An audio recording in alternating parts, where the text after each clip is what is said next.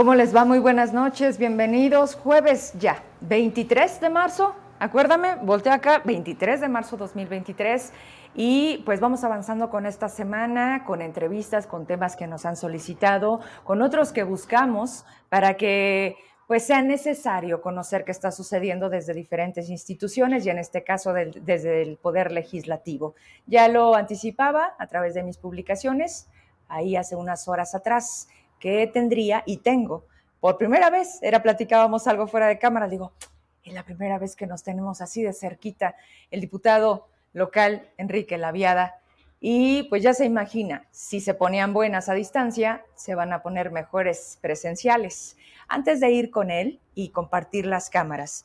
Por cierto, ya acá, ¿todo bien? ¿Audio? ¿Todo bien? Ok, porque luego ya saben que estamos completamente en vivo, transmitiendo de manera simultánea en las tres plataformas que usted ya sabe, YouTube, Facebook y Twitter.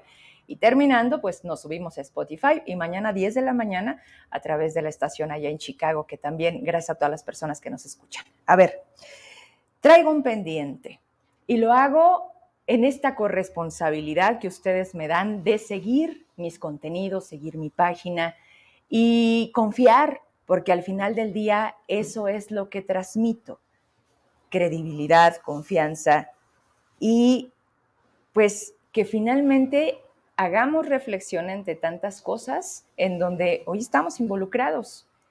Y a todas estas personas que, que el día de ayer se sintieron ofendidas, porque literalmente así fue la palabra que externaban en sus comentarios.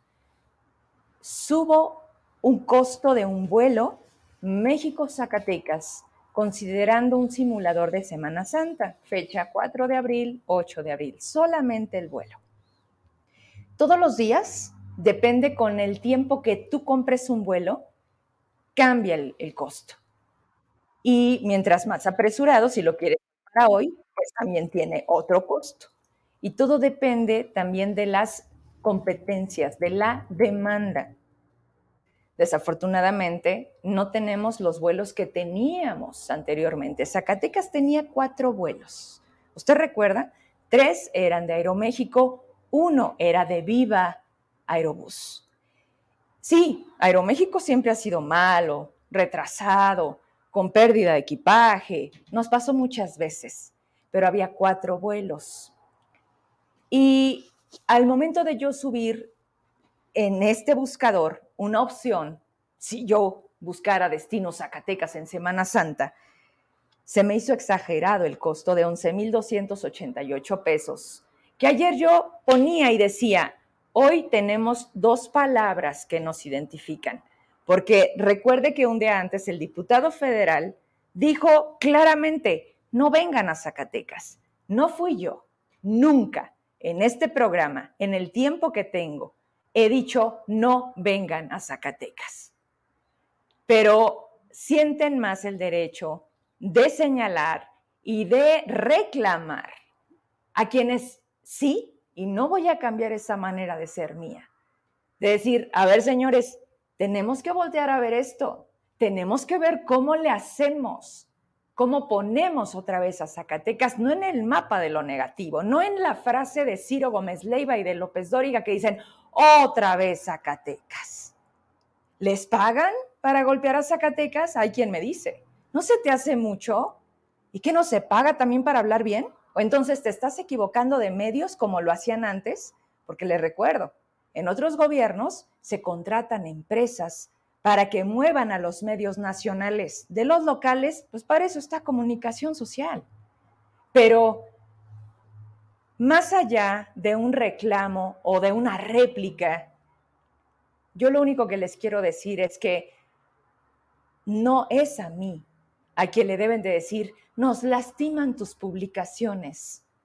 No, mejor pongámonos a ver dónde está la base del problema. Y se llama en los cambios. Los cambios cuestan. Y cada gobierno cambia a su gente, porque tienen que cumplir compromisos, porque los que te apoyaron en campaña, porque te dieron lana, porque lo que quieras.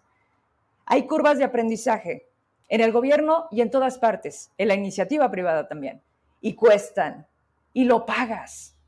Y no es encontrar el hilo negro, y no es improvisar. Pero cada gobierno meten a gente menos experta, menos conocedora, menos capaz, pero que además poco les importa aprenderle a la cosa. Si nos ponemos a hacer un poco de antecedente, quiénes han sido secretarios de turismo, qué han hecho, cómo pusieron a Zacatecas, cómo dejaron a Zacatecas, pero hoy, hoy presente. ¿A quién le debemos de exigir, más allá de haber otro Trujillo, de decirle, no jodas, Vero, ¿cómo? No nos ayudes. No, pues, perdón, hay un gobernador que eligió un gabinete, o no sé si se lo impusieron, pero ahí están. Y decidieron cambiar a todos los subsecretarios y decidieron darle menos presupuesto. Y le aseguro, porque basta con que cheque, métase a YouTube, póngale Zacatecas destino de moda, a ver qué le sale. Póngale Zacatecas, eh, mejor destino, ciudad patrimonio, lo que quiera. Usted sabe cómo funcionan las redes, úselas para que verifique y se dé cuenta que no ha sido muy distinto. Y ayer Gabriel Contreras, que no es zacatecano, pero que hoy está aquí, dijo, a ver, no, espérame, a mí me iban a levantar en Nochistlán cuando estaba Amalia García. A ver, Amalia García acá son más de 10 años. Y entonces las cosas no eran tan distintas. Entonces, ¿por qué Zacatecas se veía diferente? Y yo insisto, los cambios cuestan y tener títulos y tener o atraer convenciones, tener convenios, tener a Zacatecas bien, se persigue. Así. En ese sentido quiero terminar este comentario, que da para mucho, que traigo muchas cosas y que la verdad es que espero muy pronto tener a, falta nada más poner el día, porque ellos ya están puestos, secretarios de turismo de otros estados que me dicen, claro que se puede sacar adelante Zacatecas, pero si no vienen, hay que movernos. Hay que buscar el mercado, hay que volver a poner los ojos de Zacatecas. Sí, nos está yendo mal, sí está difícil, pero, pero hay que buscar y perseguir el pero, pero. Ahí radican las ganas de sacar adelante y no estarnos, ¿tú de qué lado estás? ¿Tú sí? ¿Tú eres malo? ¿Tú eres bueno? Porque en redes es donde nada más quieren existir. Y así no funciona. Nos vamos a la entrevista, ya está listo y de paso ya tuvo que chutar todo mi rollo, pero, pero pues vamos entrándole por ese tema, precisamente, y es el diputado, les repito, ya está aquí. Y ya tenemos acá, tener logros se persigue, gracias, sí, ahorita leemos sus comentarios. Enrique Laviada, ¿Cómo está? Qué gusto saludarle. Buenas noches. Nos divide un poquito, pero, pero bienvenido. ¿Cómo le va? Pero ya la distancia ya no es tan grande, Vero. De la computadora. Buenas noches. Eh, el, último, lo, platicábamos fuera del aire. Sí. La última vez que conversamos, pues todavía lo hicimos en, a distancia. ¿verdad? Sí. Después de este largo periodo de la pandemia, en donde usted me dio la oportunidad de estar en este espacio, siempre muy agradecido con usted, Vero, por darnos espacio para conversar. Al contrario. Un gusto además hacerlo ahora ya personalmente. ¿Verdad que sí es distinto? Cambia por completo vernos, eh, darnos un saludo, platicar de cosas que ya está atrás de la computadora. Ah, pues le das la subida. Es no es lo mismo. No es, lo, mismo. es, es al final del día lo que representa, sí, gracias a la tecnología, porque eso también nos permitió no quitarnos. No romper. No, no y, a donde nos tuviéramos que ir, pues jalamos los cables y ahí volvemos a estar. Secretario, secretario, estoy acá viendo los mensajes. A ver, no me haga eso. Este, no, sé qué sigue. Presidente de la Jucopo presidente de la Junta de Coordinación Política, se llama Junta de Coordinación Política, que es parte de los órganos de gobierno de la Cámara de Diputados. Son, son tres órganos de gobierno, la Junta de Coordinación Política, que es donde se, donde se reúnen, donde eh, coexisten, digamos, en pluralidad las distintas bancadas que conforman el Congreso. Aparte está la, mesa directiva, la presidencia de la mesa directiva, y, y el órgano de administración y finanzas del, Congreso. Estos son los tres, eh, digamos, espacios que conforman el gobierno del Congreso en, Zacatecas.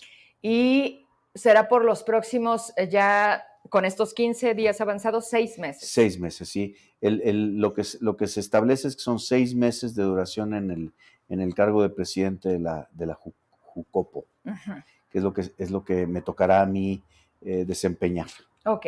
¿Y, en qué se vuelve? Me imagino que siempre hay un proceso para los diputados de estar en esa posición y lograr a lo mejor algunos, algunas cosas específicas. ¿Qué para usted será en estos seis meses poner en el foco? Sí. Para mí es muy importante la palabra orden. Creo, creo que el, Congreso durante estos meses ha vivido una situación de desorden, creo yo, producto de una, de una eh, digamos, un resultado natural de las elecciones. Eh, este Congreso es un Congreso muy plural. Mm. No hay ninguna bancada, Vero, que tenga una mayoría eh, completa, absoluta, que, en, torno a la cual se pueda construir, digamos, una agenda o un, o un determinado proyecto legislativo, como sí sucede en la Cámara de Diputados y en la Cámara de Senadores, donde Morena tiene una fuerza, digamos, contundente que permite, independientemente de las diferencias que podamos tener con, con Morena, puede darle orden a, la actividad legislativa. En el caso de Zacatecas, esto no ha sucedido. Eh, se han generado ah, incluso ciertos momentos de conflicto, pero yo creo que afortunadamente ya los superamos. Y, creo, veo, observo que todas las fuerzas, todas las bancadas que están representadas en el Congreso están ahora coincidentes en una etapa de orden, una etapa de diálogo, una etapa de entendimiento, de tolerancia, de respeto, mm. que puede dar lugar a, una producción legislativa mucho más importante, ¿verdad? Lo que mm. hemos visto. Yo, yo quiero decir además, no es que no se haya, no es que no haya habido producción legislativa, sí ha habido producción legislativa, ha habido iniciativas muy importantes que se han aprobado en los meses anteriores, pero bueno, pues el conflicto, el debate. Se pone por encima. Se pone por encima, ¿verdad? Pero te aprovecho, diputado. Es lógico, es lógico. Te aprovecho para que, nos digas lo que, gracias a esos conflictos, queda en segundo término. ¿Cuáles han sido cosas importantes que dices, tienes que saber Zacatecas? Sí, yo, yo creo que hemos avanzado mucho en, distintas materias, en, derechos para la mujer, eh, reformas a los códigos, al, código penal. Estamos procesando iniciativas muy importantes en torno a asuntos claves eh, de, la vida pública de Zacatecas, como el agua. A ver, el agua, por ejemplo. A ver. Eh, la, ley del agua en Zacatecas data de hace 30 años en un estado, pongo este, esto, lo pongo solo como un ejemplo, hemos, hemos estado trabajando durante mucho tiempo, muchos meses esto. Digo hemos en un, en un sentido colectivo, pero debo decir que, digamos, el mayor mérito corresponde a Morena, por ejemplo. la, bancada, la bancada de Morena, la diputada Galván, Maribel Galván, eh, que es la coordinadora de la bancada de Morena, ha, ha tenido especial interés en, en, este tipo de temas como el del agua y, yo lo reconozco, lo quiero reconocer aquí públicamente, eh, eh, porque, porque creo que es medular. Eh, un estado como el nuestro, con una enorme carencia del agua, colocado en este momento en lo que se llama el punto cero, o sea, cuando ya estás en, al borde de la emergencia en materia de suministro de un, líquido vital como el agua, pues tiene que hacernos reflexionar a todos, ¿verdad? Sí, o sí, o sí. Eh, igual en el caso de derechos humanos, por ejemplo, que usted le ha dado mucho espacio a este, este, tipo de temas. La Comisión de Derechos Humanos, en el caso de Zacatecas, como en muchos otros lugares, o incluso a nivel nacional, solo puede hacer sugerencias, solo puede hacer llamados o puede hacer recomendaciones. Nosotros hemos hecho durante todo este tiempo un esfuerzo porque la Comisión de Derechos Humanos tenga facultad, se dice facultades vinculatorias. Esto quiere decir que si la Comisión de Derechos Humanos emite una determinada eh, eh, recomendación. a las autoridades, tenga ya una consecuencia. Se debe cumplir. ¿Se sancione? Porque si no se cumple, entonces eh, vendría una, una sanción. Utilizo esto como ejemplo. Está por otra parte lo que he impulsado yo de la revocación de mandato. en, el, caso de la revocación de mandato, que me parece que es un instrumento básico que poner en manos de los ciudadanos para que si un gobierno no funciona, si no da resultados en un plazo razonable, los ciudadanos puedan decidir si se va o se queda. De tal forma que si es mal gobierno, pues el sufrimiento no se extienda por seis años, sino que se pueda remediar a la mitad, que es como se establece en la, en la ley. Afortunadamente logramos que esta iniciativa que se presentó, que yo presenté, que es una iniciativa de reforma constitucional, se aprobara, pero creo que en un hecho muy importante, histórico, por unanimidad. Sí. Por unanimidad. Y después pasó a los municipios y se aprobó. ¿En qué parte va? Ya está, o sea, la reforma constitucional, la reforma constitucional ya está aprobada por completo. O sea, ya es una ley en firme en la Constitución. ¿Qué sigue? Lo que sigue es reglamentarlo, ¿verdad? Cómo, dónde, quiénes. Eso lo hace una ley reglamentaria que ya está en proceso y que seguramente vamos a resolver el próximo mes. Porque ahora, además, eh, de acuerdo con una rueda de prensa que dimos apenas en estos días, eh, como parte de esta idea del orden en el Congreso, hemos establecido una agenda, de, le hemos llamado prioridades, ¿verdad? Mm. Hay muchos asuntos, pero ¿cuáles son los asuntos que más nos importan en este momento? Pues son este, este, este, de tal forma que haya una agenda precisa y le estemos dando resultados a la ciudadanía mes por mes, en ruedas de prensa semana por semana para hacer una evaluación pública sistemática de las cosas es el esfuerzo que a mí me tocó hacer en esta parte y pues ojalá y nos vaya bien a todos, ¿verdad? En el Congreso.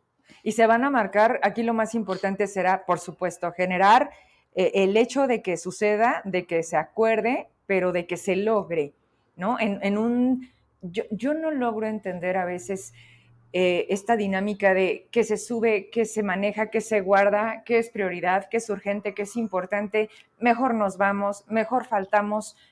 En productividad, lo podemos checar, pero yo creo que tiene muy claro si voy, no voy y qué hago. Pero el tema de la Jucopo doblemente, ¿no? Obliga a tener que estar, más allá de simplemente, ya llegué, ¿no? No, es, es, más chamba, dicen, es más chamba.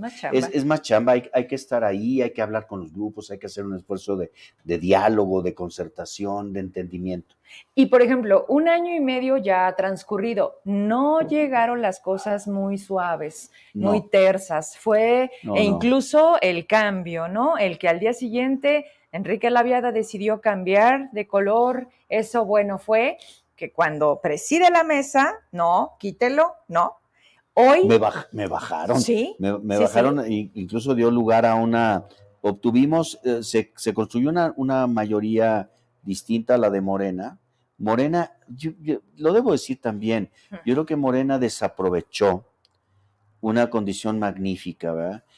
Ganaron la gobernatura, se ganó la gobernatura holgadamente, eh, se ganaron los principales municipios por parte de Morena. Eh, tenían la posibilidad de, tener una, una, mayoría, digamos, consistente en el Congreso, holgada, y yo creo que desaprovecharon muchas de estas oportunidades. No quiero juzgar por qué, pero el hecho, el hecho real es que lo desaprovecharon.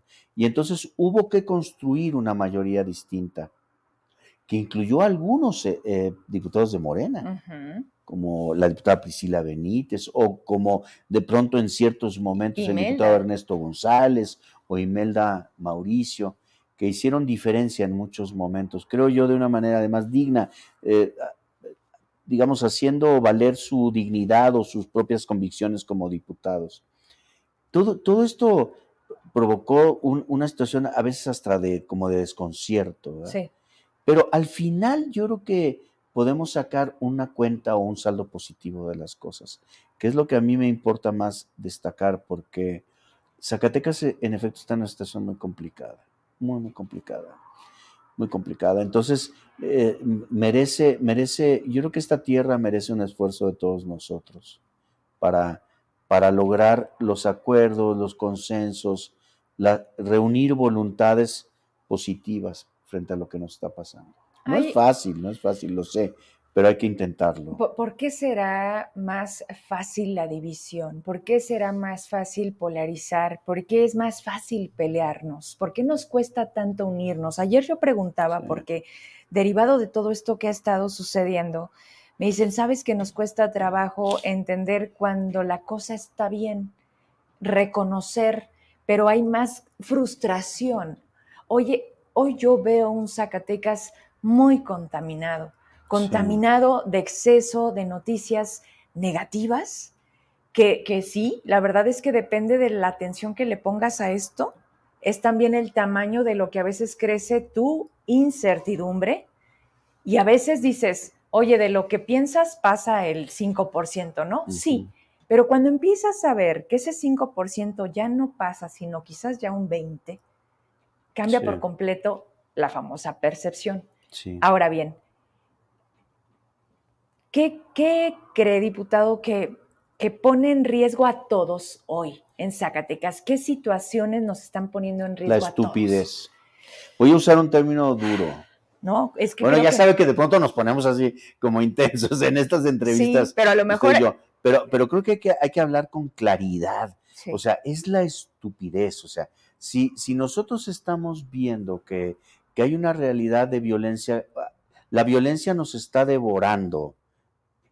Y, yo creo que no hace falta mucha inteligencia o, mucha sensibilidad para, para, entenderlo. para entenderlo, para verlo, para asumirlo, ¿verdad? Entonces me parece estúpido que nos dividamos en o que polaricemos en estos momentos. Esto no quiere decir que no discutamos. Ah, claro. Que, no haya debate. No, claro, puede haber debate. El debate puede ser un debate intenso, por momentos hasta corrosivos. A ver, yo admito que mi estilo parlamentario es un estilo corrosivo, ¿sí? Pero, pero yo trato siempre de argumentar, de, buscar soluciones, de buscar alternativas, ¿no? Eh, se ha discutido muchísimo, por ejemplo, el asunto de la seguridad. Eh, yo presenté ante el Congreso un proyecto que incluía ocho líneas estratégicas de, de acción en materia de seguridad pública y más de 40 acciones concretas en materia de seguridad pública. Las aprobó el Congreso por unanimidad. ¿Y qué es lo que hacemos? Pues ponerlas a disposición del Ejecutivo. Para que cualquier, cualquiera de esos elementos, uno, todos, la mitad, que les sirvan, que les sirvan pues que lo usen, que lo usen. Yo, y, fue parte de un debate muy fuerte, ¿eh?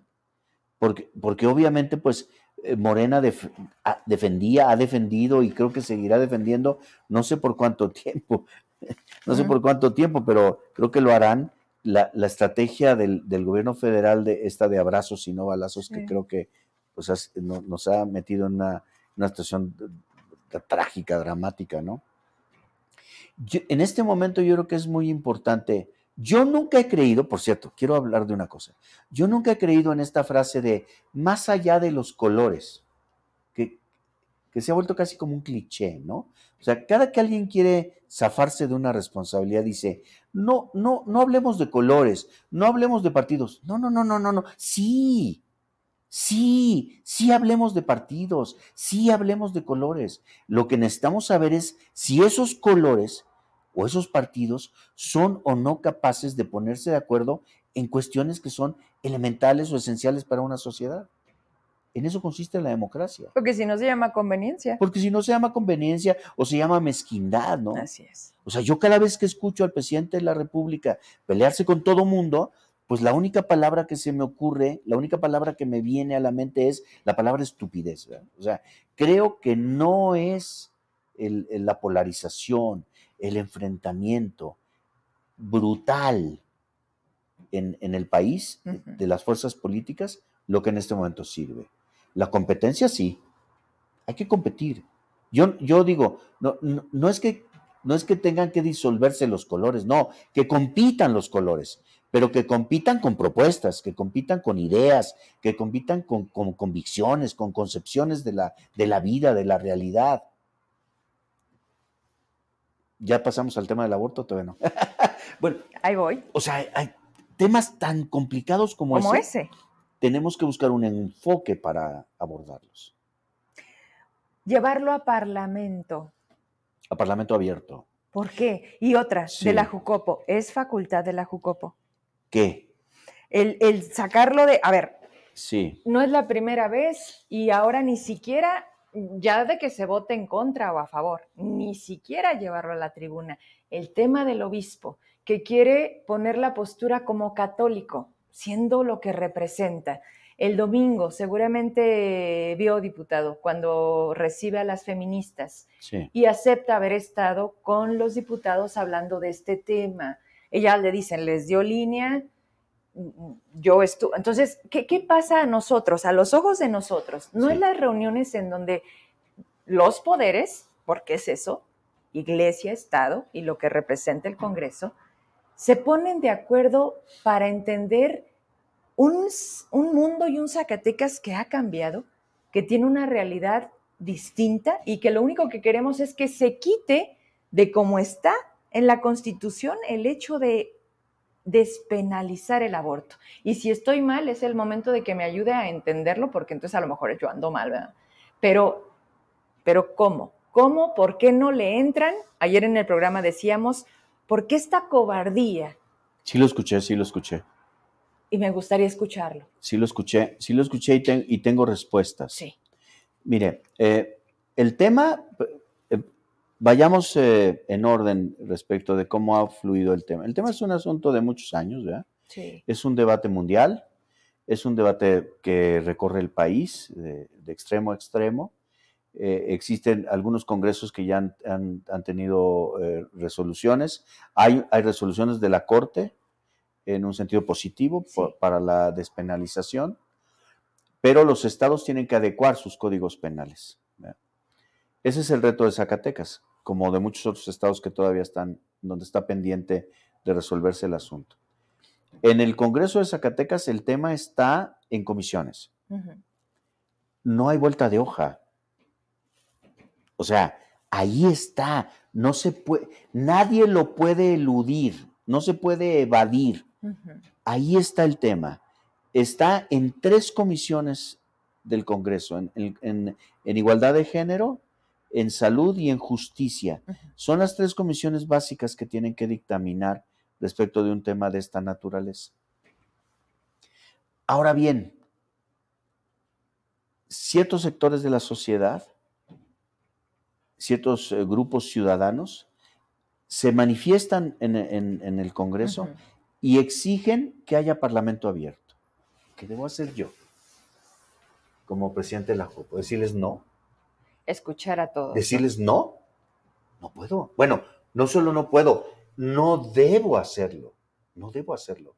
Parlamento abierto es un recurso del Congreso que pone a disposición de los ciudadanos una especie de ventana, parlamento abierto, o sea, una gran ventana mediante la cual los ciudadanos puedan hacer llegar sus opiniones, puntos de vista, propuestas, iniciativas o lo que quieran. Yo mismo, en algún momento fui presidente de la Comisión de Parlamento Abierto en el Congreso y me tocó eh, eh, definir, producir, digamos, los lineamientos de Parlamento Abierto. Un, primer lineamiento de Parlamento abierto es justamente este, que el Congreso esté permanentemente a disposición de los ciudadanos, para atenderlos a todos, a, los que opinan en un sentido y, en otro. y a los que opinan en otro, en este y cualquier otro tema. Por eso, mi, mi y asumo la responsabilidad, ¿eh? mi, mi, actuación como, como presidente de la JUCOPO fue automáticamente decirle a estos ciudadanos que el instrumento de Parlamento estaba a su disposición. Eso no quiere decir que las comisiones dejen de trabajar, porque además por ley, esto lo aclaro para quienes nos están viendo, porque no, pues no todo el mundo tiene claro cómo son nuestros procedimientos, en Parlamento abierto no se dictamina. Ok. Para, lo digo por el programa de ayer. En Parlamento Abierto no es quien dictamina al final, no, no, no. Parlamento Abierto es un recurso que acompaña el trabajo del Congreso. Es como un filtro. Es, es un filtro, es, es, es, un coadyuvante, es, un recurso que permite aerear, hacer pública una discusión respecto de ciertos temas, pero no es que le trasladara yo quienes, quienes, porque mucha gente, muchos me acusaron de eso, es que el diputado Lavia lo que quiere es trasladar a Parlamento abierto para ocultar esta discusión, no, al contrario, para abrirla, para ventilarla, en el entendido de que son estas tres comisiones las que van a resolver.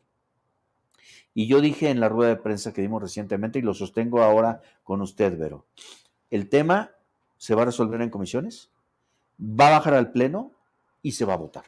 ¿Cuándo? Se va a debatir y se va a votar. Y cada diputado y cada bancada se tendrá que hacer responsable de su decisión. De su decisión, de su propuesta, de sus convicciones, de sus, de sus programas, de sus fundamentos, de sus principios, de lo que tenga que hacerse responsable. Esto no debe de, esto no debe de ir más allá del, del mes de abril de este año. O sea, lo tenemos, lo tenemos considerado como parte de las prioridades que tenemos que resolver de acuerdo con lo que expresamos públicamente antier. ¿Usted está a favor o en contra? Yo estoy a favor. Yo estoy a favor de la legalización. Eh, estoy a favor de la legalización porque creo que el costo en vidas de mujeres debido a la clandestinidad con la que estos procesos se realizan es enorme, es desgarrador. Y es una injusticia completa que mujeres que se han visto obligadas a recurrir a este procedimiento estén en la cárcel. Por esta razón. Creo, creo que eso es lo que corresponde hacer eh, en términos éticos. Sin embargo, también creo que la ley debe considerar, sobre todo en el caso de los médicos, ahora pienso en los médicos, el, recurso de la objeción de conciencia. Creo que, creo que pueden ir de la mano, creo que se pueden resolver. ¿Qué quiere decir objeción de conciencia? Que en el entendido de que es una política pública, no criminalizar el aborto, o sea, no victimizar a las mujeres que recurren a este recurso, también hay que resguardar el derecho de los médicos a no, a no, a no aplicarlo, a no ejercerlo, si su conciencia se los impide, por motivos religiosos, profesionales, personales o lo que sea. Es decir, ningún legalizar, legalizar el, aborto o despenalizar el aborto no implica una invitación a que las mujeres aborten. No es eso. Es simplemente resguardar el derecho a decidir sobre su cuerpo. Pero también hay que resguardar el derecho de los médicos a no hacerlo si su convicción así lo indica. Se llama objeción de conciencia. Yo creo que si combinamos estos aspectos, además de, desde luego, todos los requerimientos que debe ser y que forma parte de, la, de las legislaciones en el país, en la Ciudad de México, en muchos lugares que, que han sido de avanzada en estos términos, podemos llegar a un muy buen acuerdo. Sé, sé que sé que existe la posición contraria, ¿verdad? En muchos de los diputados. ¿A qué, le, a qué invité yo?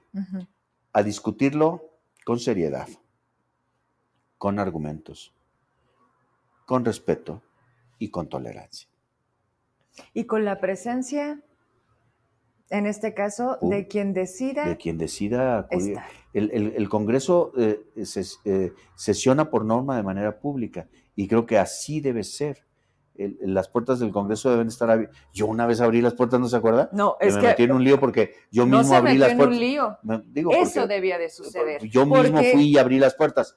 Porque, porque así debe ser. La cerraron indebidamente. Por indicaciones de en ese momento de la presidenta de, Barragán, de Susana Barragán. Pero, pero, pero no debe ser. Las puertas del Congreso deben estar abiertas. Claro, debemos también velar porque haya orden, ¿verdad? Porque no haya violencia, porque nomás nos faltaba que, nos, que, este, que haya violencia por estas cosas cuando pues, tenemos un, ambiente como el que estamos viviendo. ¿no? La violencia llega en un punto en, en donde las puertas se cierran, diputado. Justamente tenemos hoy una sociedad, y me atrevo a decirlo en un plural, en donde las respuestas no llegan, en donde la atención no existe y estamos hablando de prácticamente todos los órdenes de gobierno. Yo estuve ahí, yo me acuerdo perfecto porque hice un en vivo y yo lo sigo diciendo en los programas cada que se presenta porque es el tema del ISTESAC. Había, ellos avisan con anticipación.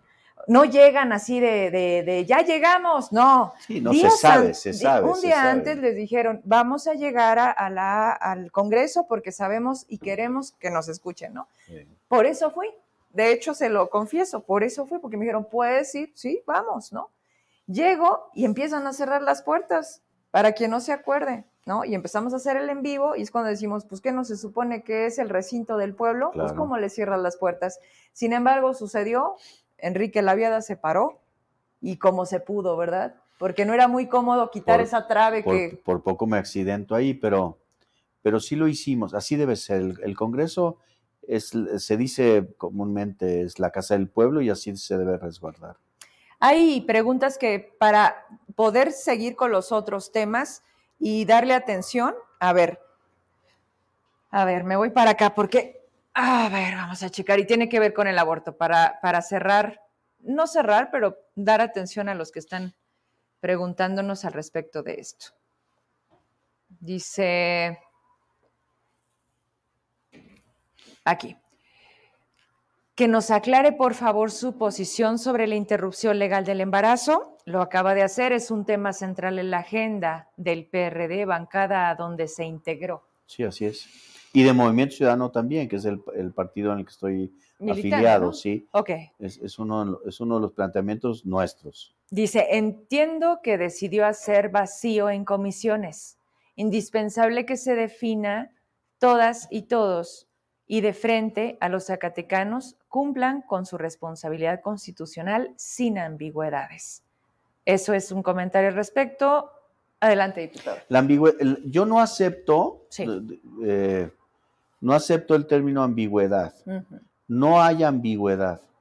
Yo no tengo una posición ambigua al respecto, se lo acabo de mencionar. Mi, postura está muy clara, pero institucionalmente yo estoy obligado a darle espacio a todas las posturas. Eh, eh, deploro, y lo digo abiertamente, que quien tiene una postura piense que es una verdad absoluta. No, no quiero explicarme. Si yo estoy eh, en favor de la despenalización del aborto, con, ello no quiero decir que no tengan derecho a expresarse o a manifestarse o a intervenir o a hacer su lucha quienes están en contra. No tengo por qué hacerlo. Es, un poco lo que pasa con la democracia. Yo, o sea, yo no estoy, yo no estoy por la desaparición de ningún partido. O sea, yo puedo ser adversario en este momento de Morena, pero jamás me propondría o propondría su desaparición. O sea, porque no es así, ¿no? Eh, eh, afortunadamente, afortunadamente, hemos logrado vivir en una ciudad plural, donde debemos de aprender a convivir las distintas posturas y no considerarnos enemigos. O sea, el, el, asunto no es destruir al otro, sino el asunto es coexistir con el otro y tomar decisiones. ¿Cómo se toman las decisiones? Pues por mayoría por mayoría. Yo trato todos los días de convencer a mis compañeros diputados respecto de mi postura.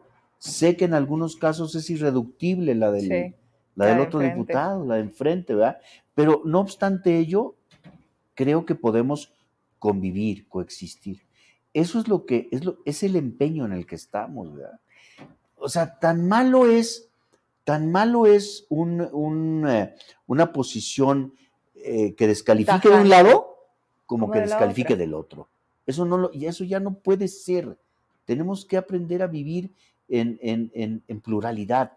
Si no, nos vamos a acabar nosotros mismos. Claro, aparte, ¿cómo entendemos en qué paso podemos entender que está este Congreso? ¿Ya dejaron de meter la mano por instrucciones de externos o siguen siendo títeres algunos diputados de lo que les indiquen, diputado? Porque, como dijiste ahorita, destruir. ¿Pero qué destruyes? ¿Lo bueno o lo malo? ¿O depende para quién? Sí. ¿Cómo estamos ahorita? yo creo que la palabra, ahorita la palabra clave es construir, ¿verdad? Creo que es la palabra clave.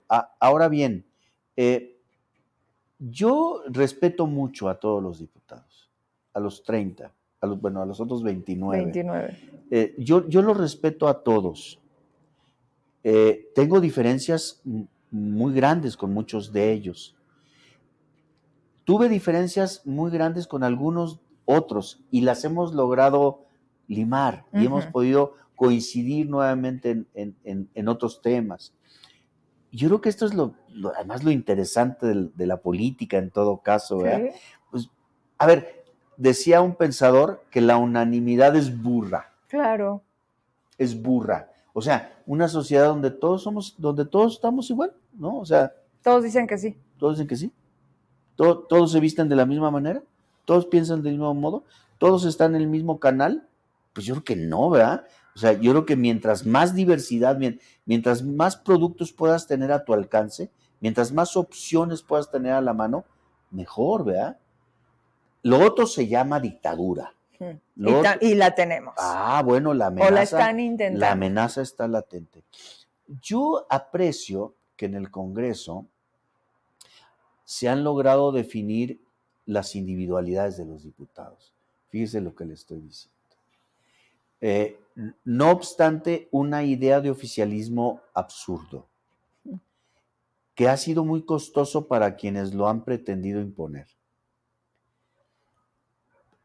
Recordábamos ahora que a mí me tumbaron de la presidencia de la mesa directiva. Sin embargo, ahora llegué como presidente de la Jucopo con 20 votos. ¿Qué pasó? Es decir, con, dos, con dos tercios del Congreso. ¿Era calificada? Con mayoría calificada. Ya. Con mayoría calificada. Quienes se opusieron están en su derecho a hacerlo, pero debo reconocer que en este momento con todos tengo una espléndida relación y, con todos estamos tratando de construir, no obstante que votamos de manera distinta. Entonces, pues yo creo que son lecciones que a todos nos sirven.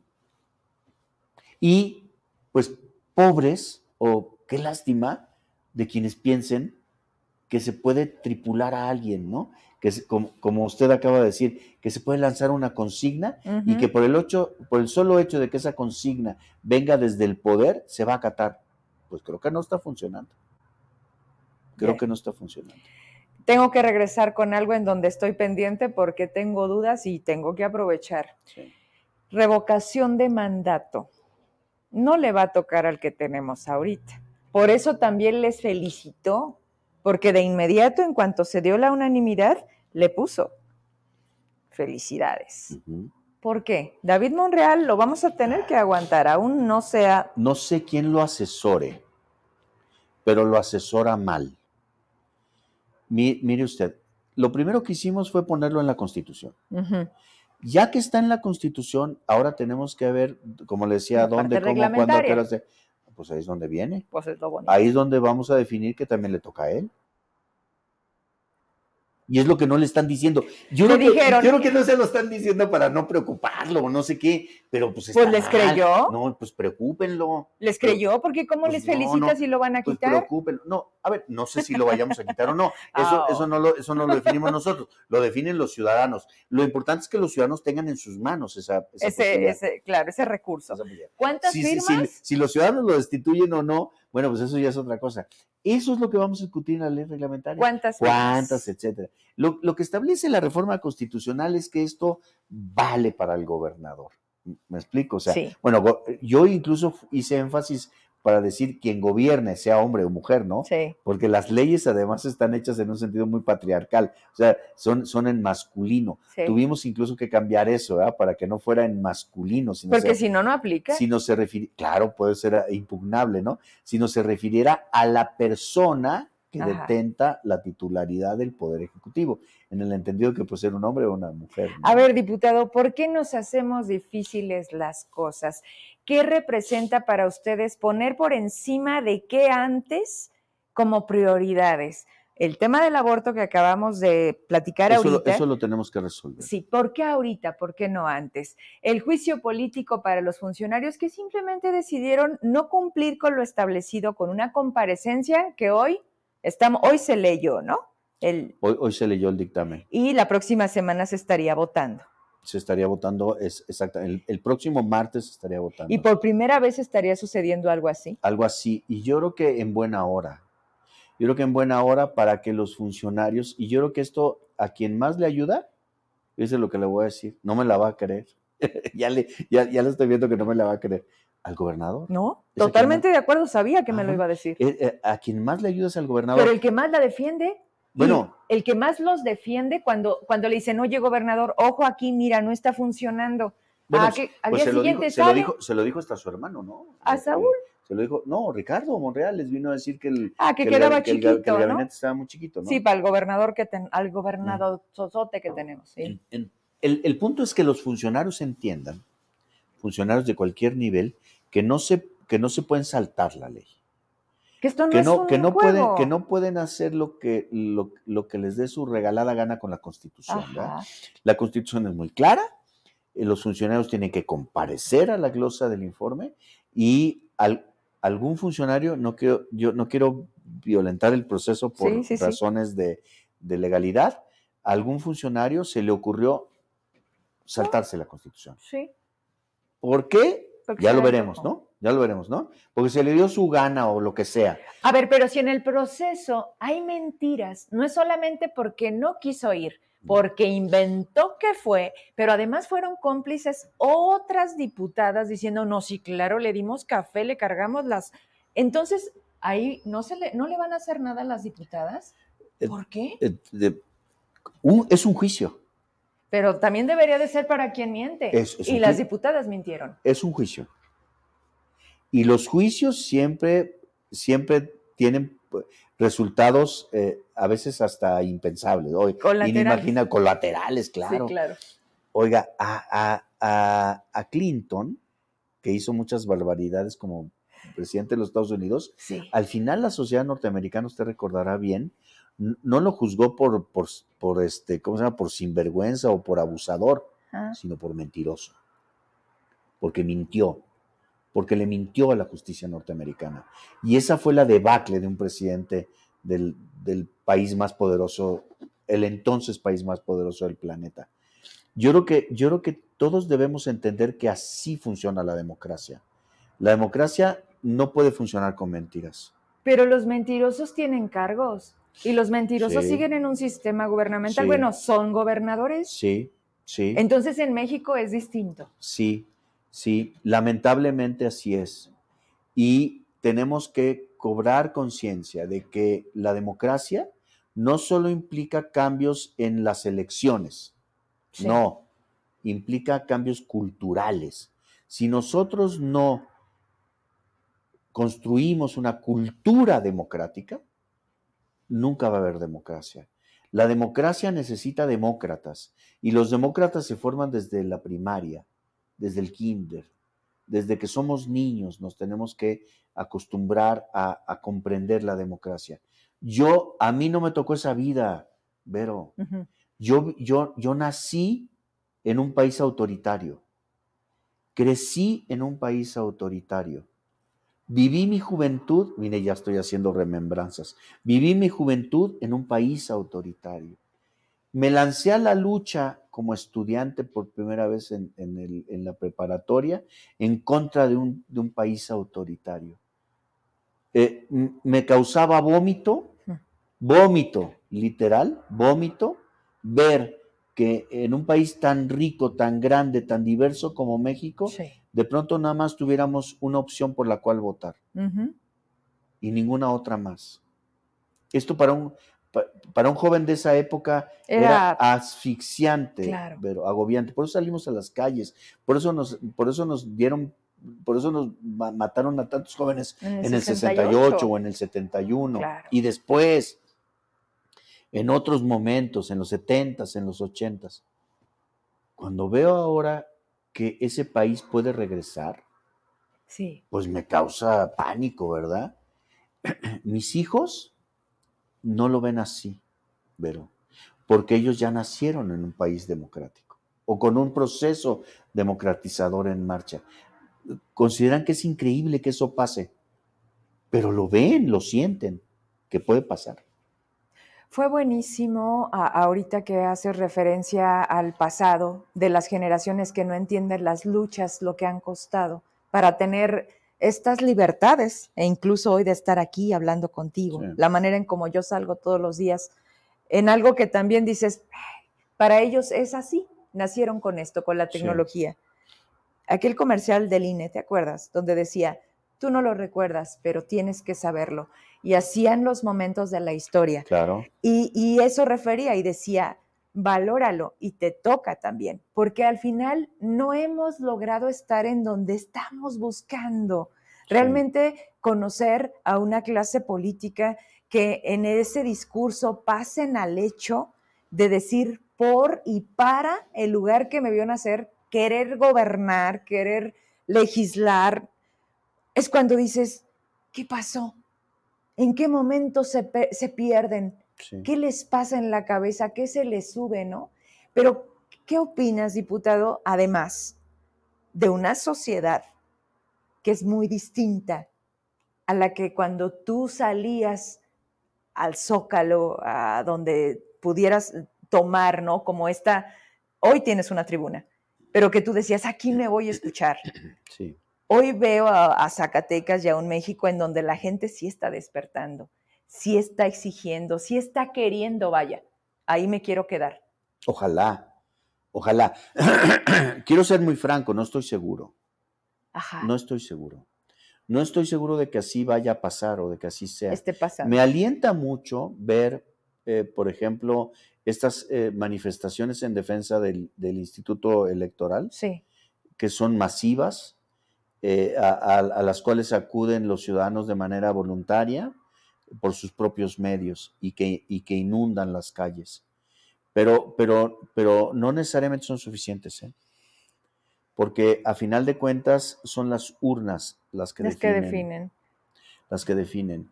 Entonces, a mí, a mí me, preocupa, eh, me causa un cierto temor que una visión autoritaria del país gane las elecciones. Porque, la, porque puede ser así, ¿eh? Puede ser así. Eh, no es ni la primera vez en la historia que sucede que eh, electoralmente o en las urnas surge una, una, visión autoritaria de un país o de una sociedad o de un continente incluso, eh, como pasó en Europa en la época de, del fascismo, de, Hitler ganó las elecciones y después vino toda esta terrible fatalidad. El, el, partido de Hitler era un partido de este tamaño, de 4 o 5% de los votos en Alemania. Los socialdemócratas eran, eran eh, quienes ganaban las elecciones o, los partidos de centro, los partidos democráticos de la época. Y de pronto aparecen estos fenómenos eh, que atraen la atención de las masas poderosamente y que no necesariamente llevan, llevan, a, llevan a cosas buenas. Esto de que las grandes masas siempre tienen la razón es falso completamente. Ya me estoy arriesgando mucho en mis declaraciones, pero es falso. No siempre tienen la razón. No siempre tienen la razón. Eh, ha, habido, ha habido muchos casos en la historia de, la humanidad en que estas decisiones masivas llevan a, a, grandes tragedias en la humanidad. Yo espero que México no vaya, no, no caiga en ese abismo y podamos, y podamos mantener un paso democrático, ¿verdad? Pero no estoy seguro que así sea. Y concluyo la idea porque quiero ser muy responsable al respecto. Creo que a México le hace falta una oposición mucho más consistente que la que existe ahora. Hay una oposición dispersa, una oposición dividida, una oposición sumida en intereses muy particulares, muy pequeños, a veces hasta mezquinos, que le pueden facilitar a una visión autoritaria imponerse durante tres décadas más. Mínimo. No, le, no le, quiero causar tanto susto, pero, pero puede ser. Llegar para verlo. Milita en MC. Sí. Y MC decide no ir en las elecciones inmediatas. Sí. Su opinión. No coincido. Eh, lo digo con todo respeto. Soy, soy de reciente ingreso a Movimiento Ciudadano eh, quiero, ser, quiero ser respetuoso de los procedimientos del movimiento ciudadano, pero eh, siempre, siempre he dicho lo que pienso y, no quiero dejar de hacerlo. No estoy de acuerdo. Yo creo que un partido diseñado para la participación electoral no puede retirarse de las elecciones. Cuando estamos hablando de dónde está la oposición. Es un absoluto contrasentido. Y los argumentos que se han esgrimido respecto de, por qué o cuáles son las causas me parecen pueriles, infantiles. No los comparto. Se dice, se ha dicho que Movimiento Ciudadano no quiere cargar con el costo de una polarización. Pues siento mucho, siento mucho decir que el país está polarizado y que justamente el papel de Movimiento Ciudadano debería ser el contrario. Debería, ser el de, el, de, el de ser una opción. Una opción en, en, cualquier sentido, ¿verdad? Claro. En cualquier sentido. Quizá en el sentido de ser una tercera vía o quizá en el sentido de ser una fuerza política que influya en las otras de la oposición para lograr mejores resultados. Que en otro momento no haya sido bueno para el Movimiento Ciudadano una política de alianzas de esta naturaleza, pues lo respeto. Yo, yo, no, yo no viví dentro del Movimiento Ciudadano estos, estos procesos y no, no me sentiría calificado para opinar. Pero hoy sí. Pero de aquí para adelante sí, sí me siento, sí me siento en condición de opinar. Y lo voy a decir eh, claramente para Zacatecas.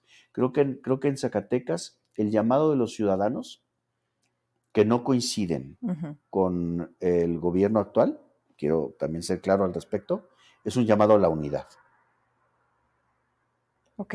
De todos los demás. O sea, una, eh, creo que lo que nos están diciendo los ciudadanos, insisto, los ciudadanos que no coinciden con, con la manera en la que se está conduciendo al país, o la manera tan desastrosa como se está conduciendo al Estado, lo que nos exigen es únanse, ¿sí? Y yo creo que hay que atender a ese, llamado, ese llamado. Y por lo tanto yo soy partidario de un gran frente opositor en Zacatecas. Un gran frente opositor que reúna a todas las fuerzas distintas al actual gobierno, ¿verdad?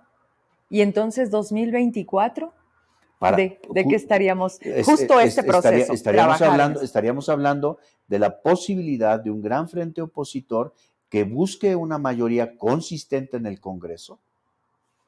Entonces. que busque ganar las principales eh, municipios, ciudades o, segmentos del electorado para hacer un contrapeso al, actual gobierno y poder eh, actuar con fuerza para cambiar las cosas, ¿verdad?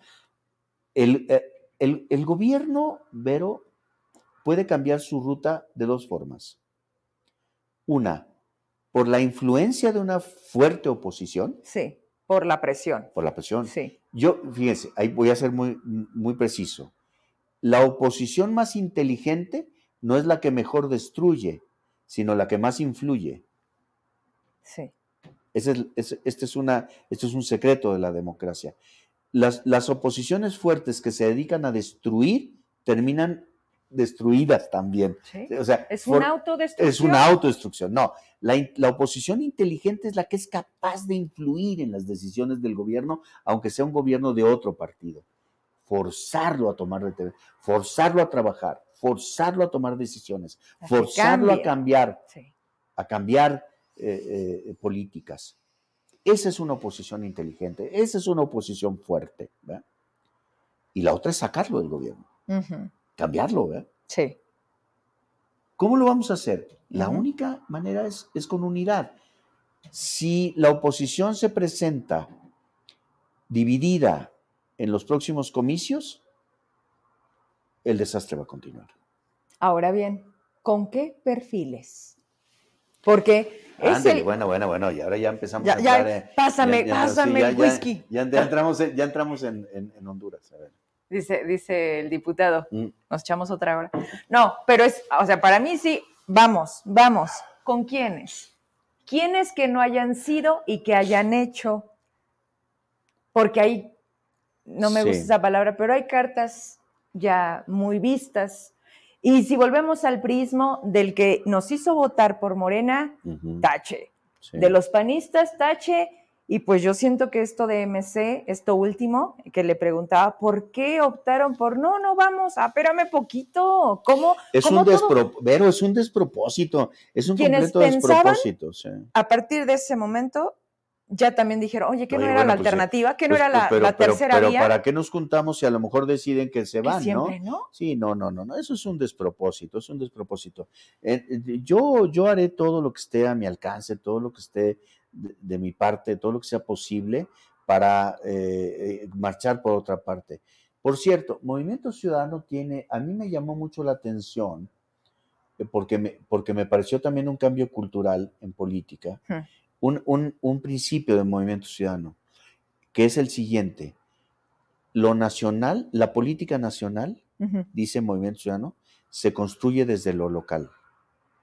Esto es como una... A ver, repítamela, por favor. La, política nacional, o lo nacional, si se quiere decir así, lo nacional se construye desde lo local. Ajá. Los partidos tradicionales lo que han hecho siempre es lo contrario, ¿verdad? O sea, son las imposiciones de ahí arriba, del centro, el centralismo, el, la cúspide de la pirámide la que decide. Cuando que la riqueza está en, abajo. ¿verdad? Las experiencias de Jalisco, las experiencias de Nuevo León apuntan justamente hacia allá, ¿verdad? Estos fenómenos locales que en, donde ha sido exitoso Movimiento Ciudadano eh, han, dado por resultado esta lección, ¿verdad? Hay que seguir. Lo bueno hay, que, seguir. Entonces, pues yo buscaré construir una opción local para Movimiento Ciudadano en Zacatecas que nos permita ser, aportar algo, no obstaculizar algo o rehuir algo, que es lo que me parece todavía peor, ¿verdad? Rehuir un compromiso electoral. Que un partido rehuya un compromiso electoral, pues cuando es un partido electoral, pues me parece un contrasentido, ¿verdad? Y independientemente de los resultados que pudiera haber en el Estado de México, no quisiera ahondar mucho en el caso del Estado de México, pero a mí me hubiera gustado mucho más otra opción para Movimiento Ciudadano en el caso del Estado de México. Mm. Porque además creo que ahí, creo que ahí hay una, hay una disputa muy interesante. Le voy a decir por qué me preocupa más. Porque creo que la candidatura de Morena en el Estado de México es representativa de lo más atrasado de Morena. Mm. Delfina, sí. desde mi punto de vista, es lo más, la expresión más atrasada de Morena. ¿Atrasada es la palabra? Atrasada, o sea, rupestre, rupestre. ¿Y dónde queda la corrupción? Corrupt, o sea, o sea, es corrupción, es sinónimo de corrupción, Pero a sinónimo de manipulación, sinónimo de exclusión, sinónimo de omisión, de omisión hasta de barbarie. Si ¿Iba a ganar? ¿Quién sabe? ¿Quién sabe? No, yo, yo pienso que hay una competencia muy cerrada. Depende, MC no tenía perfil. depende mucho del PRI. El, el, personaje eh, que encabezaba el esfuerzo, encabezaba, digo, me, cuesta trabajo usar esa conjugación, ¿verdad? En pasado, pero quien encabezaba el esfuerzo ahí tenía un perfil muy interesante, fue candidato opositor y, y obtuvo muy buenos resultados en otro momento, ya fue gobierno allá.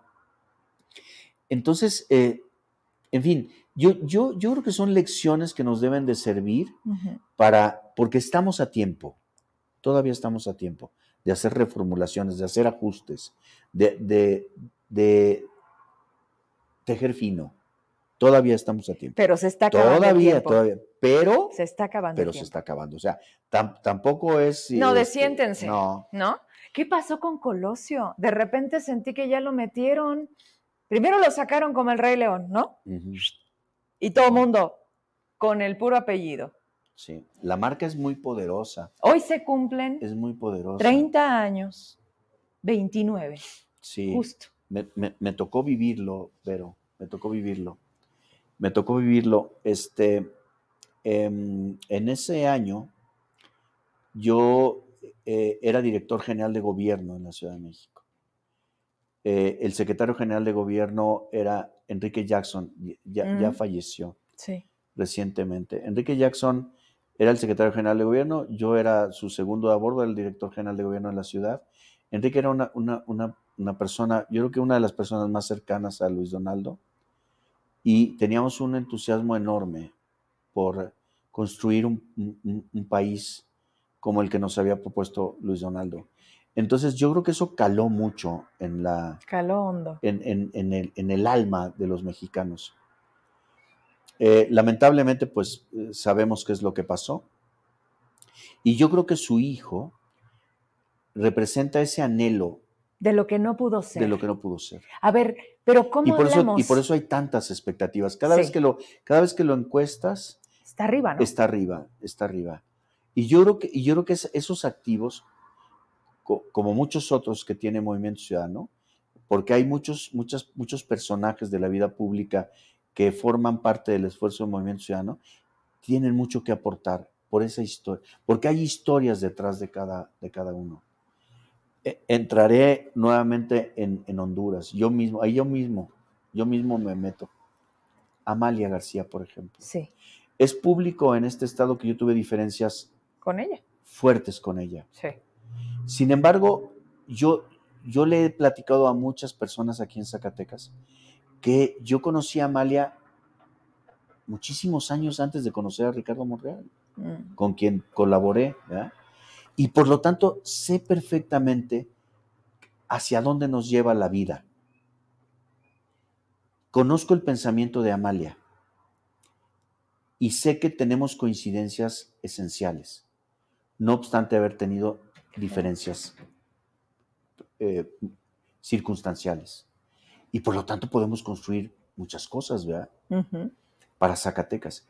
Por eso cuando usted me habla de perfiles o me pregunta por perfiles, yo le diría que Zacatecas es una gran beta de perfiles políticos. Tenemos más representantes en el Congreso de la Unión que Nuevo León. ¿Y? Eso habla de una riqueza.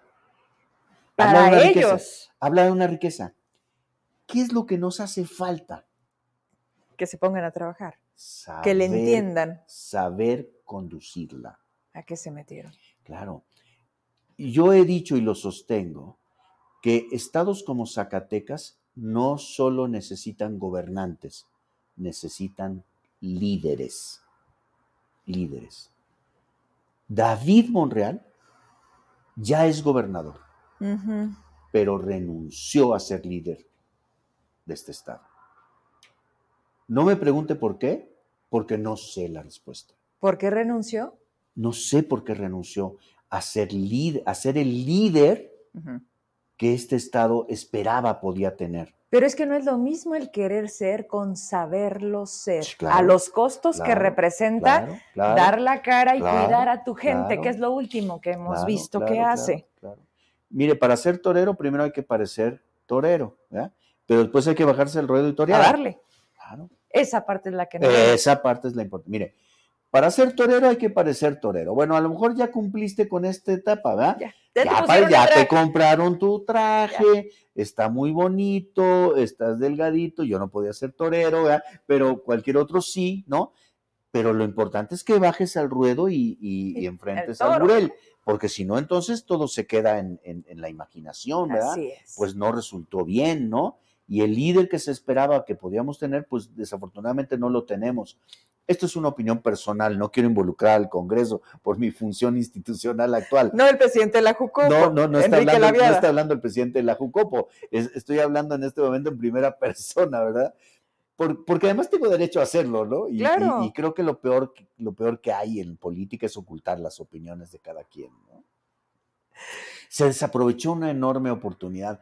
a ver, pero ¿por qué hablamos en pasado? Era, una, porque, porque ya no hay manera. O sea, pues apenas llevamos un año y medio. No, bueno, pero el lugar 32 ya es indiscutible, ¿no? no va a salir de ahí. Es, indiscutible. O sea, ni Cuauhtémoc, el de Morel, ¿cómo se llama? Cuauhtémoc, Blanco. Ni Cuauhtémoc Blanco puede con eso.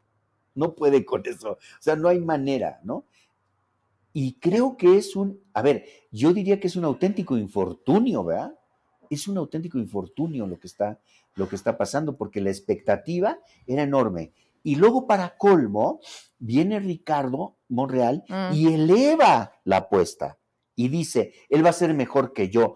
Y, y mire usted que él fue muy buen gobernador. Puso, claro. Yo he dicho incluso, me he atrevido a decir y lo sostengo, porque hay una historia detrás de todo esto, detrás de las personas. Yo he dicho y lo sostengo que Ricardo Monreal fue el mejor gobernador de Zacatecas. Entonces, que él mismo venga y diga que, su hermano va a ser mejor, entonces, bueno, pues todo el mundo nos quedamos viendo así, dijimos, así como dicen los chavos, wow.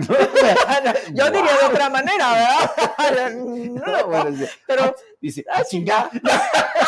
sí, ya. Ah, chinga, no, bueno, pues. Los chavos dicen, wow, y nosotros, ah, chinga. Ah, chinga. Pues sí no, o sea, e, esta, esta, esta enorme expectativa, pues, pues todos la compartimos a final de cuentas, ¿no? ¿Por qué? Pues porque lo que queremos es que le vaya bien a los negocios en Zacatecas, le vaya bien a las personas, le vaya bien, le vaya bien a los medios de comunicación, le vaya bien, pues le vaya bien a todo mundo, ¿eh? Y, y, y bueno, brincas tantito la frontera, ¿no? Pasas a Jalisco, pasas a San Luis Potosí, pasas a Aguascalientes, pasas a Coahuila y te das cuenta que las oportunidades están allá y no aquí, ¿verdad? Totalmente. Los jóvenes, los jóvenes en este momento están, yo, yo creo que, ah, por cierto, hicimos un foro de migración aquí, Movimiento Ciudadano, y una de las, una de las conclusiones que sacamos es que ya no había una, no solo una migración por necesidad económica, que es la que tradicionalmente se ha dado en Zacatecas, personas que buscan una mejor... Sí, vida, calidad de vida. Una mejor calidad de vida. No, ahora ya está la migración del miedo. Claro, desplazados. La migración del miedo por producto de la inseguridad. Sí. Y la otra migración, que es la migración, a ver, ahí me voy a pelear con el presidente López Obrador, la aspiracional. Ah, es muy malo. La aspiracional, o sea, sale, sale un joven de la universidad eh, tiene una maestría en informática, tiene una maestría en, ingeniería, tiene una maestría en arquitectura o tiene una maestría en lo que sea, y pues lo que busca es un, ascenso en la escala social. Ese ascenso en la escala social es parte esencial de la democracia. Pues no la, no la están encontrando los jóvenes en, en, Zacatecas y desafortunadamente, en, en lugar de enfrentar esta realidad con una lucha, pues sucede el fenómeno de la emigración. O sea, prefieren irse que luchar. Y no los culpo, o sea, es una opción. a lo mejor no es la opción que yo hubiera escogido o usted, pero es la que están escogiendo ellos y pues es muy respetable también. Con esta me despido porque también me gustaría si tienes algún comentario. ¿Sí? Ok, viene para acá para leérselo al diputado. Acá tenemos el monitor. Y ahorita me voy con la mía. Claro. Con, mi pregunta. Por supuesto. A ver. Si no es de matemáticas, ¿no? No, no, no, ya si es de matemáticas, entonces, ahí ya sé que no le entonces, entra. Entonces le hablamos a la doctora Gema Mercado para que nos saque de Por cierto, Buena amiga, por cierto, un saludo. Le mandamos un saludo a la doctora. Dice, dice Jorge Luis Esparza, ¿ya hay propuesta de reforma a la ley del ISTESAC o hasta cuándo se van a poner a trabajar al respecto de la ley? Ya están a la mitad de su gestión. Ah, qué bueno. Esa pregunta es muy interesante porque es un tema muy sensible. Es un asunto del gobierno, ¿eh? ¿Qué le pasó Tello a David en un acuerdo? El ISTESAC es un asunto de gobierno, no es un asunto parlamentario. Los parlamentarios o, el Congreso podemos coadyuvar a una solución, pero quien tiene mano en las decisiones es el gobierno y tiene que asumir su responsabilidad. La iniciativa de ley, estamos esperando la iniciativa del Ejecutivo. Ahí está detenida. No, no, no la tenemos. No hay, no hay iniciativa. El Ejecutivo ha ido entre las declaraciones del director del ISTESAC que dice que hay que ah, eliminarlo, eliminarlo a las declaraciones del gobernador que dice que hay que hacer una gran reforma. Pues nos tienen que decir cuál. Que se pongan de acuerdo. Nosotros no les vamos a decir a ellos cuál. No es, y no tampoco es nuestra le pueden presionar y decirle, oye, lo, hemos, lo, hemos, estado haciendo en la tribuna sistemáticamente. Si usted recuerda la participación de muchos de nosotros, yo me hago responsable de la mía, frente al director del ISTESAC, fue decirles, a ver, señores, ya digan, ¿no? ¿Qué, es lo que quieren? Si ustedes no dicen qué es lo que quieren, pues es, es imposible resolverlo, porque es un asunto de gobierno. Y ahí está. Es un asunto del Ejecutivo, no del Legislativo. El Legislativo insisto, está para coadyuvar con el Ejecutivo en una solución, pero ellos tienen que proponernos cuál. Hasta que eso no suceda. Hasta que eso no suceda, pues nosotros, a ver, es un asunto de finanzas públicas. Ellos son los que tienen que, ah, que quieren reunir opiniones de especialistas, hagan lo que A ver, ¿cómo podemos ayudar nosotros? podemos ser parlamento abierto, podemos hacer muchísimas, de, hecho se han hecho cosas. Claro, ya se, se han hecho cosas. Hay, hay propuestas en el Congreso, incluso de congresos anteriores, de diputados de otras legislaturas, pero si el Ejecutivo actual, actual, no asume su responsabilidad respecto del ISTESAC, no podemos avanzar. Y no nos pueden decir que pues es que no sabían, a ver, eso no existe. Eso no existe. Si tú eres candidato a gobernador, como lo fue en su momento David Monreal, este, tenía por fuerza que estar enterado de todos estos problemas y pensar en las soluciones. Por supuesto. Que si no, ¿para qué te presentas a las elecciones? Si tú, uno se presenta a una elección, Vero, a sabiendas de que tiene algo que ofrecerle a los ciudadanos y, para resolver los problemas, ¿no? A ver, espérame. Si no, ¿para qué te presentas? Espérame poquito. ¿Tú, conocías, te quedas en tu casa, ¿tú conocías a David Monreal, el candidato, al que tú le coordinabas la campaña? Eh, pues intenté hacerlo. Bueno, bueno, bueno. No, no, con muchos resultados. Yo sé que no se dejó. No fue muy exitosa mi, mi participación, pero debo reconocerlo públicamente. Me hablabas de los liderazgos, que él renunció a ser líder. Sí. ¿El candidato, tú le veías tablas de líder o tú también te autoengañabas, diputado? No, lo conocí muy bien. Y David tenía gallas lo, lo conocí muy bien, lo conocí como alcalde. primero lo conocí como. Y no fue bueno. Lo conocí como amigo. Como alcalde, como alcalde eh, tenía defectos y virtudes, ¿sí? Creo que tenía muchos defectos administrativos. Ajá. administrativos. Dime una virtud. El liderazgo. él fue un líder de Fresnillo. En Fresnillo la gente lo quiso mucho, me consta. Está medido además, está medido. Él, él fue un presidente municipal querido. Querido. Porque además tenía, tenía una gran capacidad de acercamiento y contacto con la gente. Sí, lo dejaban salir. Sentimental. O sea, todo el mundo decía, tiene un gran corazón. Esa es una de las frases que yo siempre escuché en Fresnillo, de su presidente, o sea, del candidato a presidente municipal y del presidente municipal. Es un hombre con un gran corazón, es un hombre que nos escucha, es un hombre que nos atiende. Aunque no resuelva. Es un hombre que trabaja, es un hombre que está en las comunidades. Aunque en efecto tuviera defectos en el frente administrativo, que, que que, bueno, también tiene su costo, ¿verdad? Sí. Pero lo otro era preponderante. Y por eso, creo yo, sintió el impulso de ir a la siguiente empresa, a la siguiente aventura. No era Ricardo quien le decía, tienes que ser, más allá del decir, yo quiero ser. Y a mí no se me olvida, aquella vez cuando todavía me daba la cara, que me dijo, ¿y a mí quién me ha preguntado si quiero ser gobernador? Sí. Yo, yo, yo, a ver, es que también, yo, yo como periodista lo entrevisté. ¿Y qué, y qué te dijo ah, como periodista? Incluso está en un libro, en un libro mío, ¿no? ah, yo pensé que de él. No, no, no, no me puedo hacer responsable de eso.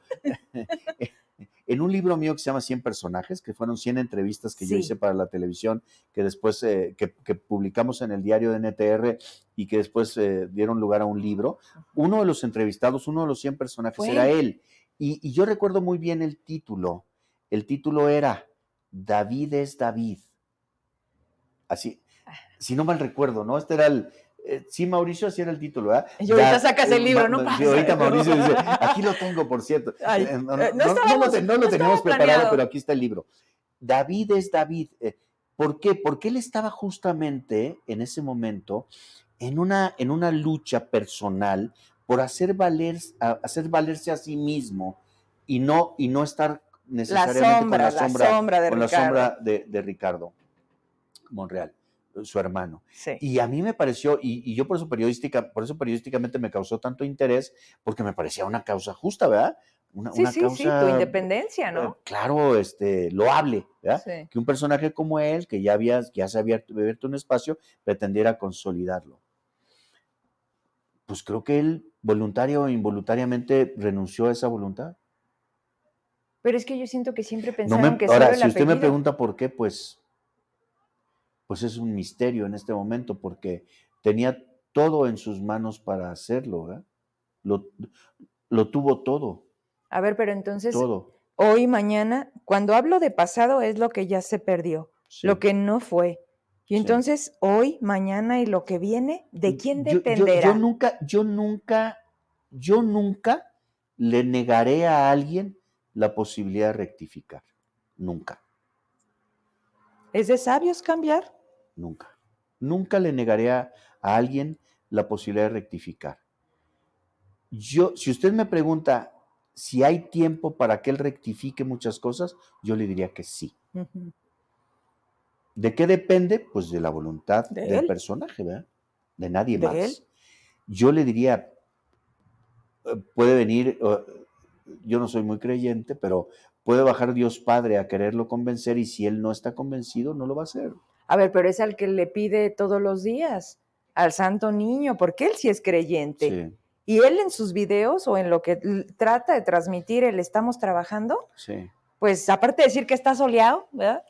También dice que, pues, gracias al Santo Niño, que a todos los días le pide que le ayude como, que le dé cabeza, ¿no? Porque también no es fácil. Yo con esta me despido, que la verdad es que no, no lo dejo, ya son 9.22. No, no, no, bueno. Pues, ya, o algo más. De hecho, estamos abusando. ok.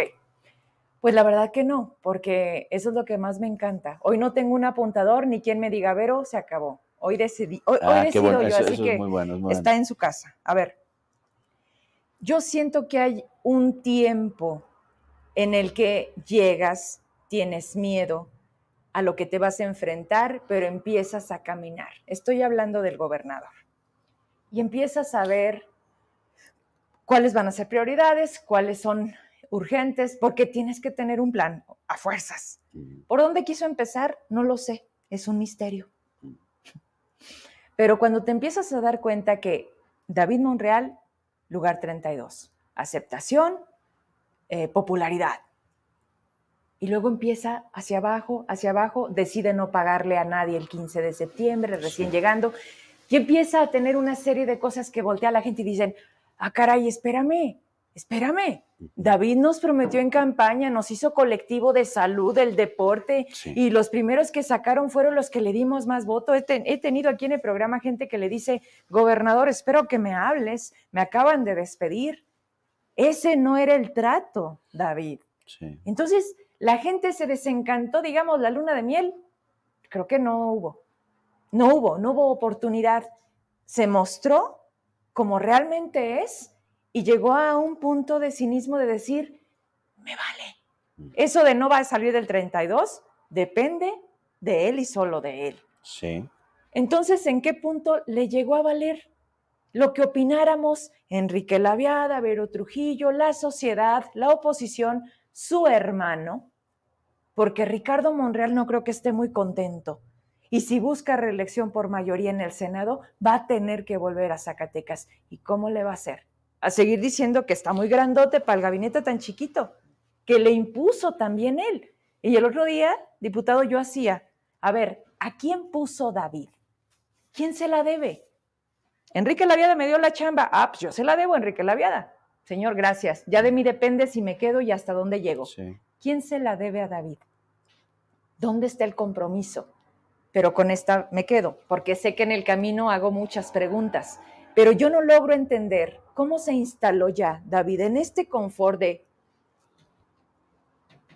Y faltan cuatro años. Tengo, tengo dos respuestas a, su... A su eh, no es pregunta. A su, a, mi curiosidad. A su curiosidad o a, la lógica que usted está aplicando a las cosas. Yo creo que, primero, Creo que hay una influencia perniciosa de Andrés Manuel López Obrador en David Monreal. Si no lo quiere. Pero hay una influencia. Yo siento que David Monreal en determinado punto decidió ser una especie de réplica de Andrés Manuel López Obrador. Malísima. Y, y eso siempre resulta muy complicado. Muy complicado. O eres tú, a ver, David es David. Esa era la lucha que a mí me gustaba. Es la que a mí me gustaba. ¿sí? David es David. Frente a su hermano, frente al presidente, frente a quien fuera, frente a su partido, frente a quien fuera. ¿sí? Es la lucha que a mí me llamó la atención, que a mí me acercó eh, a, a David Monreal. Una copia de López Obrador me distancia.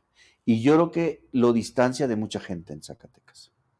Porque además la popularidad de López Obrador en Zacatecas es distinta a la del país. Aquí es mucho menor. Y creo que con fundadas razones. Eso es lo primero que creo que es, eso es lo primero que yo ubicaría como un error o como una desviación en el camino, no sé cómo llamarle, ¿verdad? Algo que no está bien, ¿verdad? Porque creo que, creo que las, las personas debemos de ser nosotros mismos. Aun cuando coincidas o, o, compartas un proyecto. ¿eh?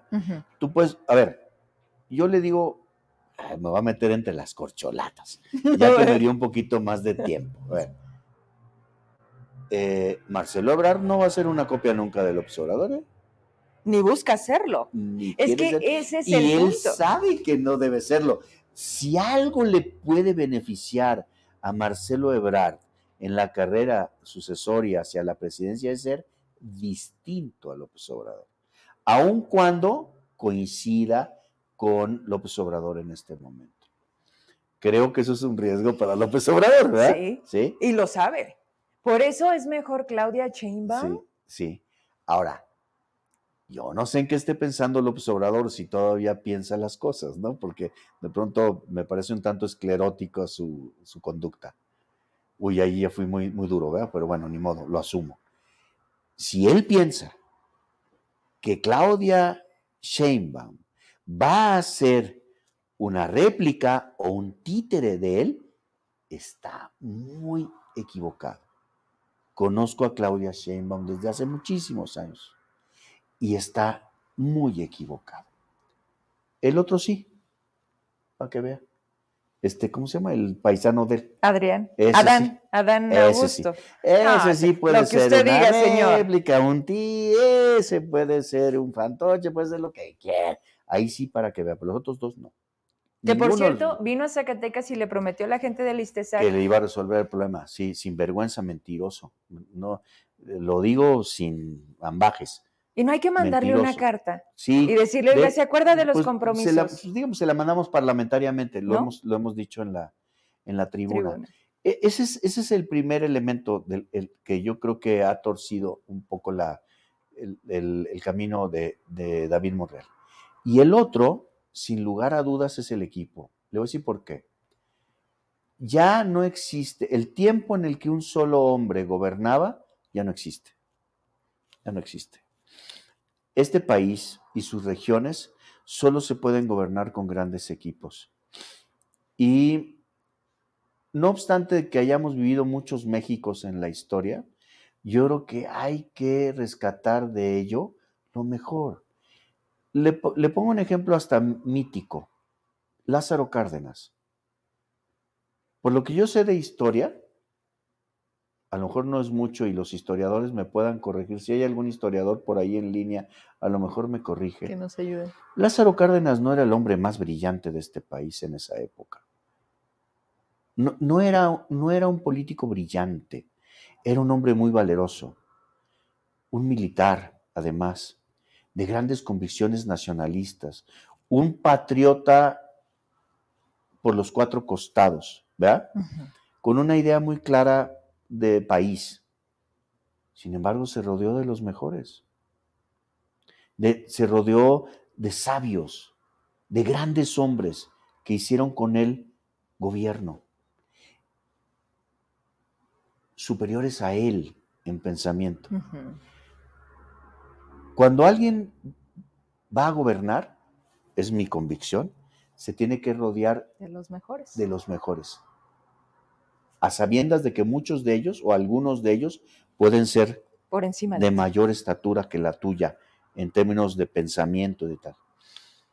David optó por poner a su chofer en un lugar, por poner a su amigo, por poner a sus cuates, por poner a las cuotas de no sé quién, de, influenciado por no sé cuáles o, no, no sé quiénes, quiénes, ¿no? Y pues le ha hecho un terrible daño a su, a su propia persona, ¿no? Y no quiere hacer un alto en el camino. Uno ¿eh? esperaba un gabinetazo. Esperaba un gabinetazo. ¿eh? Pero pues entonces iba a ser el mismo del de Ricardo Monreal. O, algo similar, porque en, a, a, ver, aquí hay una beta, hay una beta, hay una beta hay muchos profesionales aquí en Zacatecas, muchos, muchos, muchos, de los cuales tomar, eh, eh, de los cuales echar mano. Aprecio. Personalmente, además, creo que ya es la hora de los gobiernos de coalición, gobiernos donde no solo haya una fuerza política gobernante, sino esa, que esa fuerza política comparta con otras el gobierno. Creo que, creo que a México le caería muy bien y quizás sea el futuro ese el de los gobiernos. Yo diría que el futuro, para cerrar mi comentario, el futuro de Zacatecas y el futuro de México estaría regido por grandes coaliciones electorales y compromisos de gobiernos de coalición plurales, no monolíticos. No es buena nuestra experiencia al respecto, excluyentes, autoritarios. No es buena nuestra experiencia, nos ha ido muy mal. Y debemos de aprender. Nos ha ido muy mal. ¿No? Con esta idea. Bien no acabo. Hasta aquí por ahora le dejamos. Gracias, diputado, como siempre. que sean más así. Yo creo que mientras la cosa nos permita. Nos lo permite, si no, pues nos volvemos a conectar en, eh, de manera virtual. Y estamos pendientes entonces con estos temas que ya dijimos, despenalización, ISTESAC, una vez que del Ejecutivo. Agua. Muy importante, agua. Derechos humanos. ¿Y no hubo responsables de Milpillas? Ah, por cierto, por cierto, deme unos minutos. Adelante. Eh, yo eh, puse en, el, en, la tribuna un, un, asunto que me parece importante. Zacatecas necesita promoción económica, necesita promoción empresarial y tiene recursos para hacerlo, porque los empresarios aportan el impuesto, el impuesto sobre, nómina. Y es una aportación interesante. Eh, es, creo yo que en los últimos cálculos, espero no equivocarme, eh, hablan de cerca de 900 millones de pesos al año por concepto de este impuesto. Yo, yo subí a la, consideración del Congreso una iniciativa para darle lo que se llama destino de ley a estos recursos. Es decir, que estos recursos no los use el gobierno de manera discrecional para lo que le dé su regalada gana, mm. sino que sean eh, destinados, porque a la ley así lo determine, a la promoción económica de Zacatecas, a la educación tecnológica, a la, a la innovación, al, respaldo a pequeñas, medianas empresas para que puedan eh, o resistir o crecer, ¿no?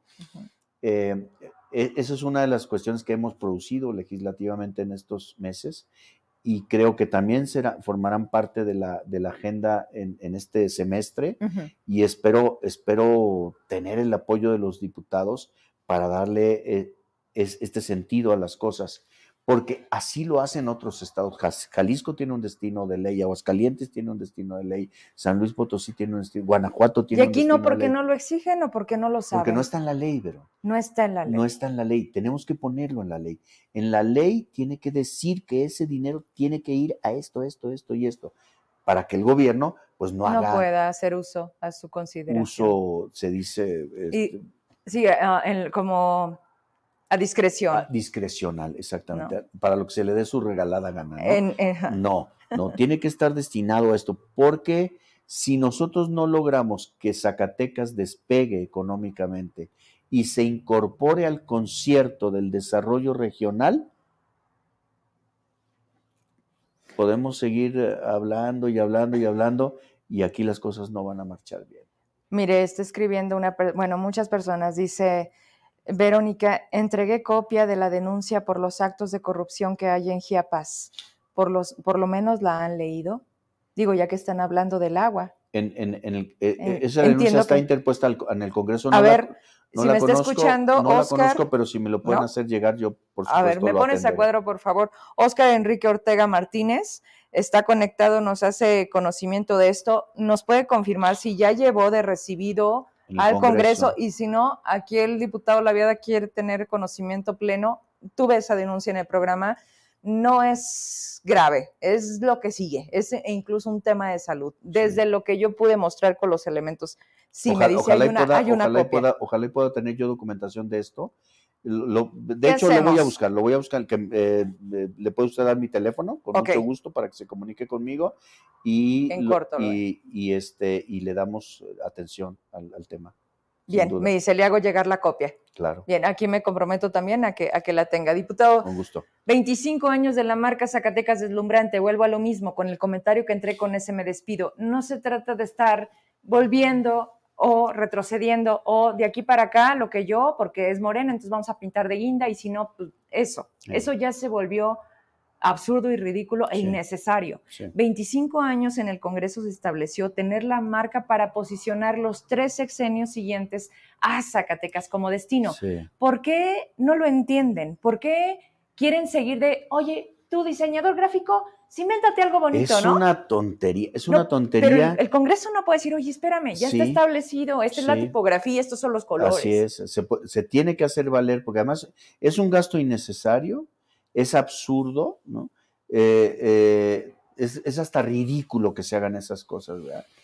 Como, como, ridículo es también querer, querer que, la, que las cosas cambien porque generemos campañas publicitarias Es que no es así. O sea, si el gobierno no hace lo que tiene que hacer, que no lo está haciendo en, muchas, en muchos aspectos, pueden inventar 40 campañas publicitarias y no va a resultar, porque la comunicación es resultado de la política, no al revés. O sea, tú no puedes suplir a, tu estrategia política o a tu estrategia de gobierno con una estrategia de publicidad. Eso es completamente, es querer inventar una realidad que no existe. A ver, si, la, si el 97.7% de los fresnillenses se sienten inseguros, es porque están inseguros. Y punto. Y punto. Si tú quieres cambiar esa percepción, no lo vas a hacer con campañas publicitarias, lo vas a hacer entrándole al problema de la inseguridad y actuando respecto al problema para que la gente vea, entienda, sepa que estás trabajando para solucionar el problema. Pero si en lugar de ser parte de la solución es parte del problema, pues eh, obviamente los, los, los, índices de percepción pues tienen que ser los que estamos viendo actualmente. Aguascalientes. ¿Por qué cambia la percepción en Aguascalientes? Pues porque hay una gobernadora que está actuando. Y que sale, y, que, sale, y que dice, y, que, lleva, y que sube. Y que da la cara, y, que saca este, eh, acciones, toma determinaciones, corre riesgos, toma las riendas del, de, este, de, los, de los problemas, de, la conducción del Estado, del gobierno. Tiene que cambiar la percepción. Es un, mensaje, es un mensaje. Pero si ella no hiciera eso, si no hiciera todo lo que está haciendo, podrían inventarle 50 campañas publicitarias y no iba a dar resultado. Que eso es lo que le han vendido a David Monreal. Yo no sé quién se lo vendió, pero pues es una baratija lo que le están vendiendo. Bueno, pero ¿cómo no aceptas cuando no tienes nada? Es algo que no hay que demeritarlo porque al final se traduce en un esfuerzo. Uno, ¿qué hacemos? Necesitamos muchos esfuerzos conjugados, pero, pero la guardamos ya nos vamos. Muchas gracias. Y pues a ustedes también, gracias por todos los comentarios. Seguramente el diputado en la oportunidad verá, me dicen que tiene la copia de recibido y entonces pues ya hacemos ahí el cruce. todas las cosas que usted considere importantes que sepa, me, las, transmite, por favor. Gracias. A usted. Y pues pendientes con todo lo que nos toca hacer desde la tribuna y desde la... a ver cómo nos va. No, pues nos tiene que ir bien. Por lo menos, como lo dijo diputado, que de mí no quede ya sé que no representa al Congreso en lo absoluto, son 29 más y a veces no basta con tener ganas. Justo es el trabajo de lidiar para que tengas mayoría, pero intentarlo, vaya, pues es nuestra obligación. Tenemos, que hacerlo. Lo vamos a hacer. Gracias. Buenas noches a ustedes, hasta la próxima.